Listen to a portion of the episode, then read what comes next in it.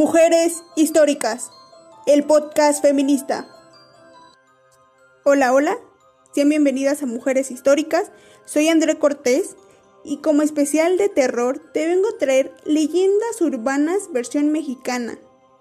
Estamos muy cercanos al 1 y 2 de noviembre, Día de Muertos para los que son de México, o 31 en su caso Halloween. Así que te invito a que me acompañes en este episodio para escuchar unas increíbles historias que te podrían sacar un buen susto. En México, la celebración del Día de Muertos conlleva una gran trascendencia popular, ya que comprende diversos significados, desde los filosóficos hasta los materiales. A diferencia del Halloween, la celebración del Día de Muertos se lleva a cabo los días primero y 2 de noviembre, ya que ésta se divide en categorías. De acuerdo con el calendario católico, el primero de noviembre corresponde a todos los santos.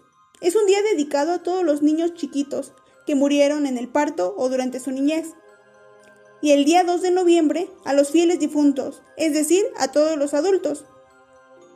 Como nos muestran en la película de Coco, cada año muchas familias colocan ofrendas y altares decorados con flores de cempasúchil, papel picado, calaveritas de azúcar, pan de muerto, mole o algún platillo que le gustaban a sus familiares muertos.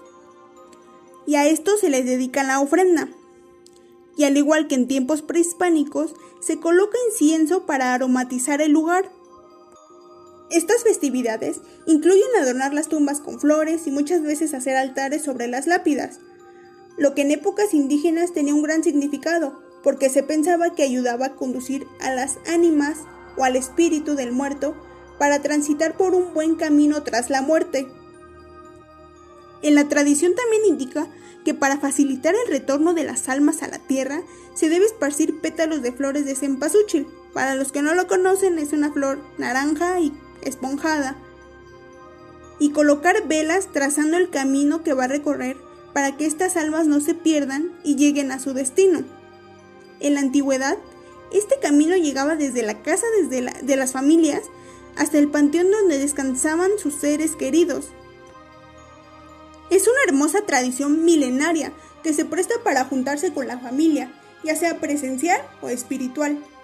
Y cómo no, también para sentarse a hablar de experiencias o famosas leyendas paranormales con tus amigos, familia o los abuelos. México es un país con múltiples leyendas que pasan de generación en generación.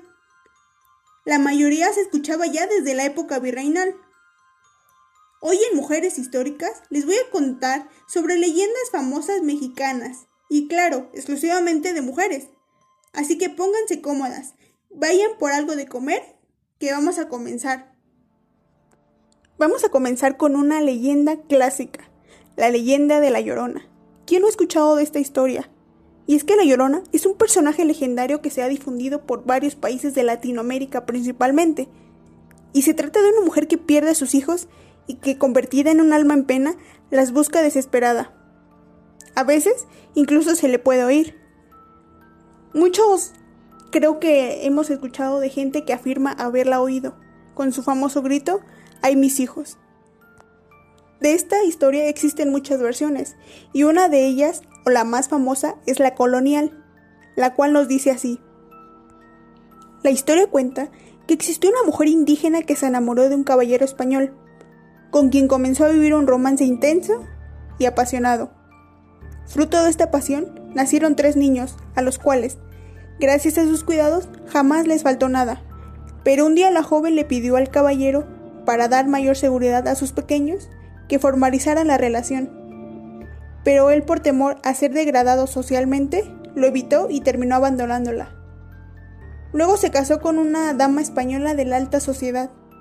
Cuando la joven se enteró dolida y desesperada, asesinó a sus tres hijos ahogándolos en un río. Luego se suicidó. Desde ese día se escucha el lamento lleno de dolor de la joven en el río donde esto ocurrió.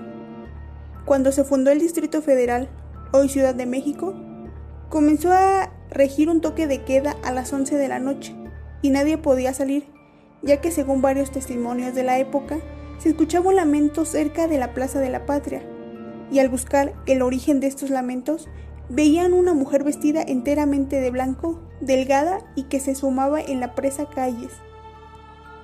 Existe también otra versión más antigua que la anterior. Se le conoce como la leyenda de las Lloronas. Antes de la llegada de los españoles a México, la gente que habitaba la zona del lago de Texcoco, además de temer al dios Yoali Ekekat, podía escuchar en las noches los lamentos de una mujer que estaría por siempre vagando y lamentando la muerte de su hijo y la pérdida de su propia vida.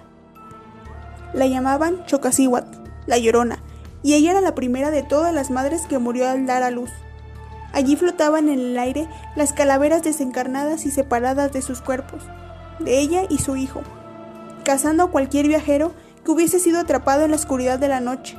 Si algún mortal veía estas cosas, podía estar seguro de que para él era un presagio de mala suerte o incluso la muerte.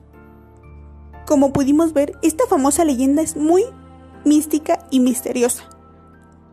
Y bueno, es mundialmente famosa ya que Hollywood en los últimos años ha basado películas de terror en esta leyenda.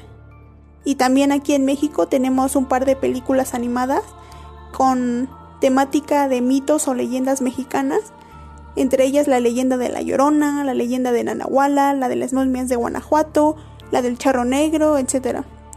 Así que si no las has visto, búscalas, están en Netflix y véanlas porque son muy buenas y entretenidas.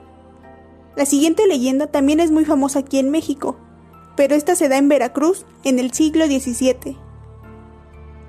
La leyenda de la mulata de Córdoba.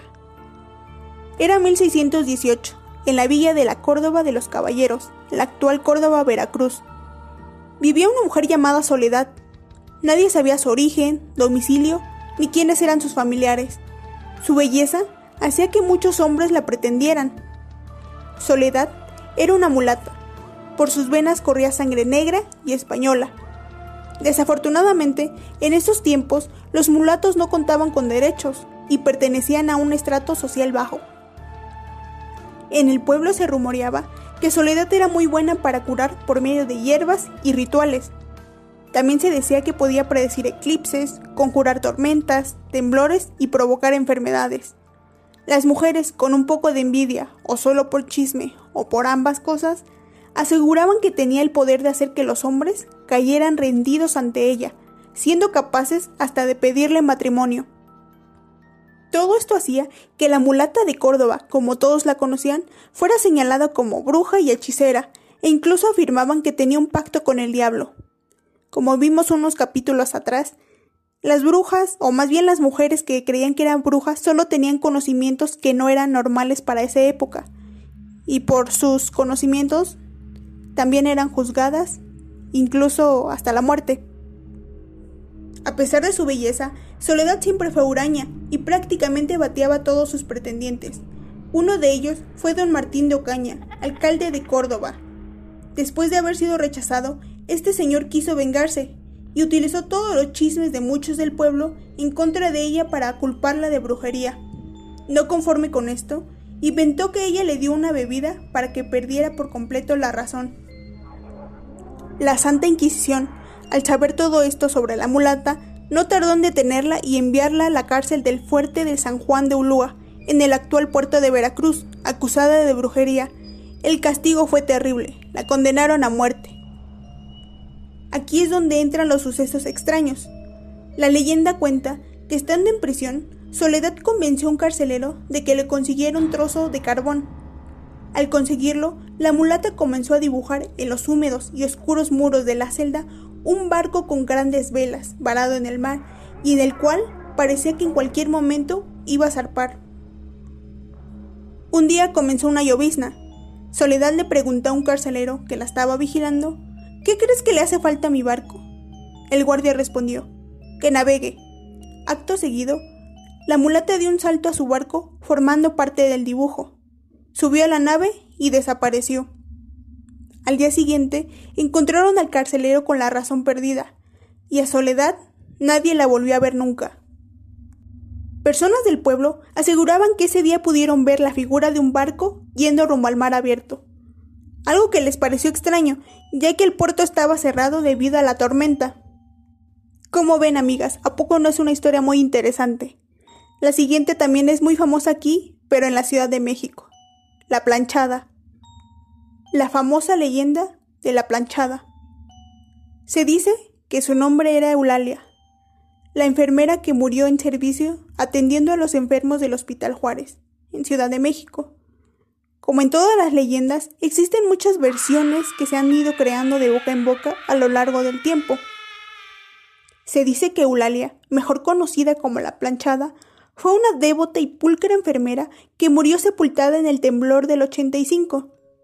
Otra historia habla de su existencia desde la invasión norteamericana, donde misteriosamente amanecían miles de enfermos ya atendidos.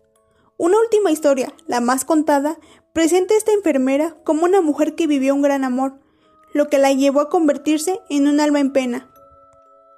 Platicaremos de esta última. Eulalia era una chica guapa, rubia y de ojos claros, que siempre demostró gran profesionalismo y diligencia. Profesaba una dedicación que a veces iba más allá del mero deber, y ni hablar de su inigualable apariencia, siempre muy limpia y con el uniforme blanco perfectamente planchado. Como es costumbre en los hospitales, un nuevo médico ingresó al cuerpo del personal.